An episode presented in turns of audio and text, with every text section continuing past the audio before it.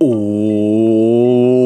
mi gente, buen día. Bienvenidos a otro episodio de Mañanas con Leo. Soy anfitrión, Leo. Miércoles 10 de abril. Ya mitad de la semana. ¿Y qué tal va todo mi gente? ¿Cómo se están levantando o qué tal ha sido su noche? Yo por mi lado estoy feliz, estoy determinado y hoy me levanté con una ambición planetaria, por llamarlo así. Y sí, porque últimamente he estado leyendo mucho sobre los avances y las promesas que hemos hecho nosotros como humanidad en temas espaciales, cómo soñamos con explorar el cosmos y en mi opinión creo que este es uno de los grandes imperativos para la continuidad del progreso humano para salir de este planeta y comenzar a colonizar otros planetas y sistemas lo antes posible. Y no solamente por las oportunidades casi infinitas que ofrecen otros mundos eh, para exploraciones y colonias humanas, pero también para el descubrimiento y el asombro de nuestra especie. Y no sé ustedes, pero al pensar en cómo serían los valles en otros mundos, las lunas de otros planetas y las posibilidades de que en un futuro vamos a poder estar viendo humanos que nacen fuera del planeta Tierra,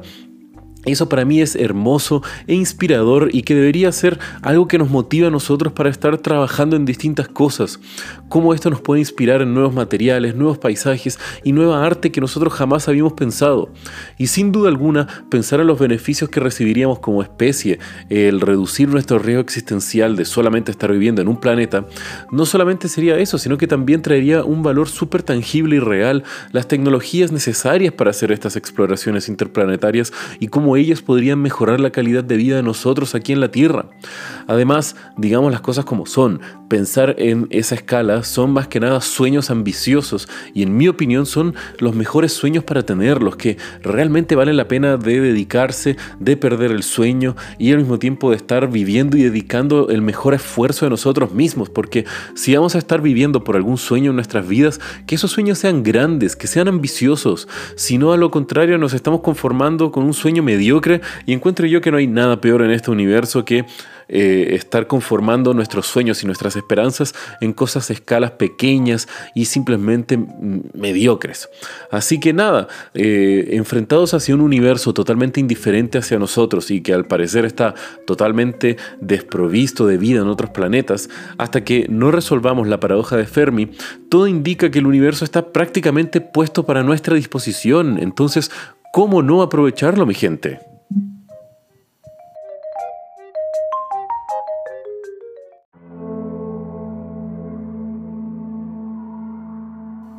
Y bueno, queriendo cambiar totalmente de tema, hoy les quiero contar la bizarra historia de cómo dos millonarias herederas de un imperio de alcoholes canadienses financiaron la secta de un líder inescrupuloso quien utilizó a una actriz de Hollywood para atraer a nuevos miembros y mujeres que eventualmente serían usadas como esclavas sexuales para cumplir y saciar las ambiciones de este líder de secta.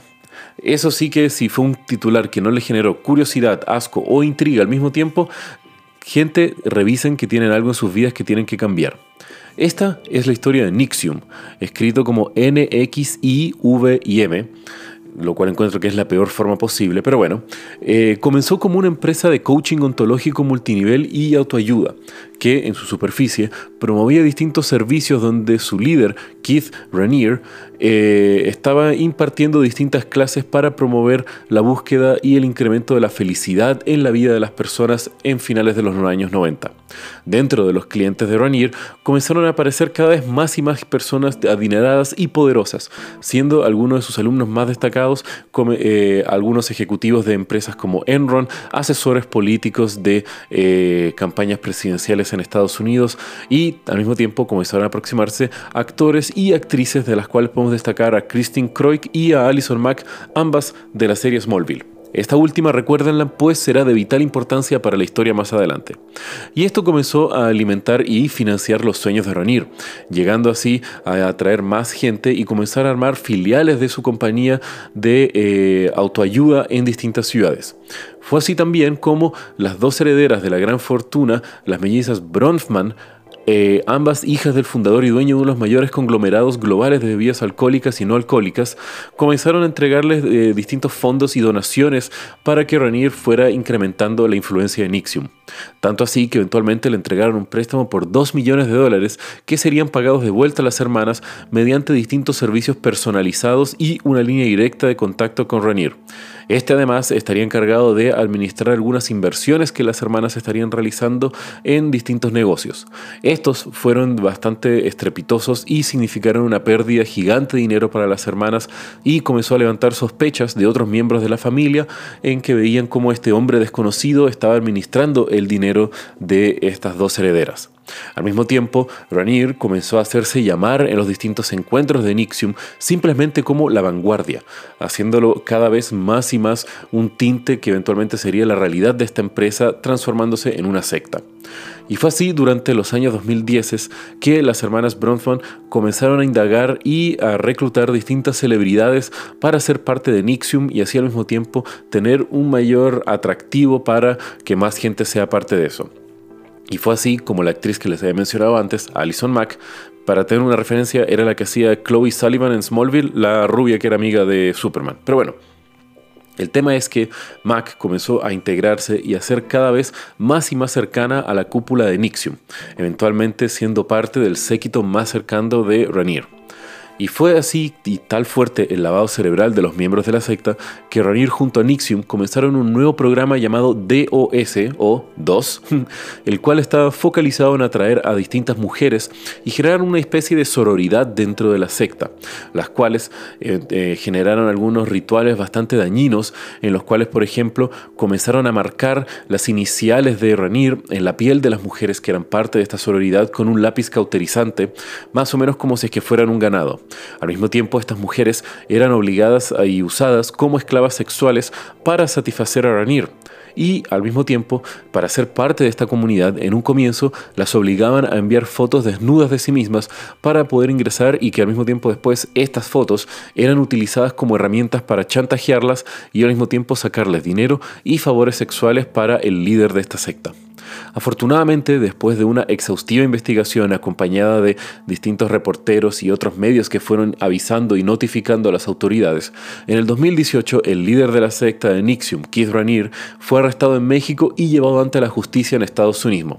Asimismo, la actriz Alison Mack, junto con otros miembros de eh, la directiva de Nixium, también fueron arrestados como los principales colaboradores de esta secta. El tema fue que Mac fue después reconocida por distintos testigos como ser una de las principales miembros de eh, la alta cúpula de Nixium, siendo ella la reclutadora de muchas mujeres que eventualmente después serían parte del programa 2. Tanto así que algunas de las mujeres que sufrieron el abuso de esta secta comentaron que Estaba presente en muchos de los rituales y que muchas veces las mujeres que eran abusadas y marcadas en su piel no solamente recibían las iniciales de Ronir, sino que también aquellas de Mac. Ambos tienen cargos de tráfico de personas, tráfico sexual, conspiración para cometer labores forzosas y una seguidilla de otros cargos bastante fuertes. Ambos están arriesgando un mínimo de 15 años y hasta cadena perpetua. Mac, junto a otros de la cúpula de Nixium también, se han declarado culpables en muchos de los cargos que han recibido, por ejemplo el de engañar y manipular a mujeres para ser parte del programa de la secta. Y esto es un caso legal que sigue pendiente, la investigación aún no ha terminado, así que en los próximos meses se verán aún más detalles del juicio y al mismo tiempo esperemos que de una forma relativamente positiva esta horrible y bizarra historia termine, en donde esperemos que los culpables sean castigados con el más duro azote de la justicia y que las pobres víctimas de esta horrible y horrible secta logren reencaminar sus vidas y seguir adelante. Y bueno mi gente, si quieren saber un poco más de lo que les hablé el día de hoy, pueden ver los links en la descripción del episodio y como ya saben, que tengan un muy buen día. Los quiero mi gente. Besos.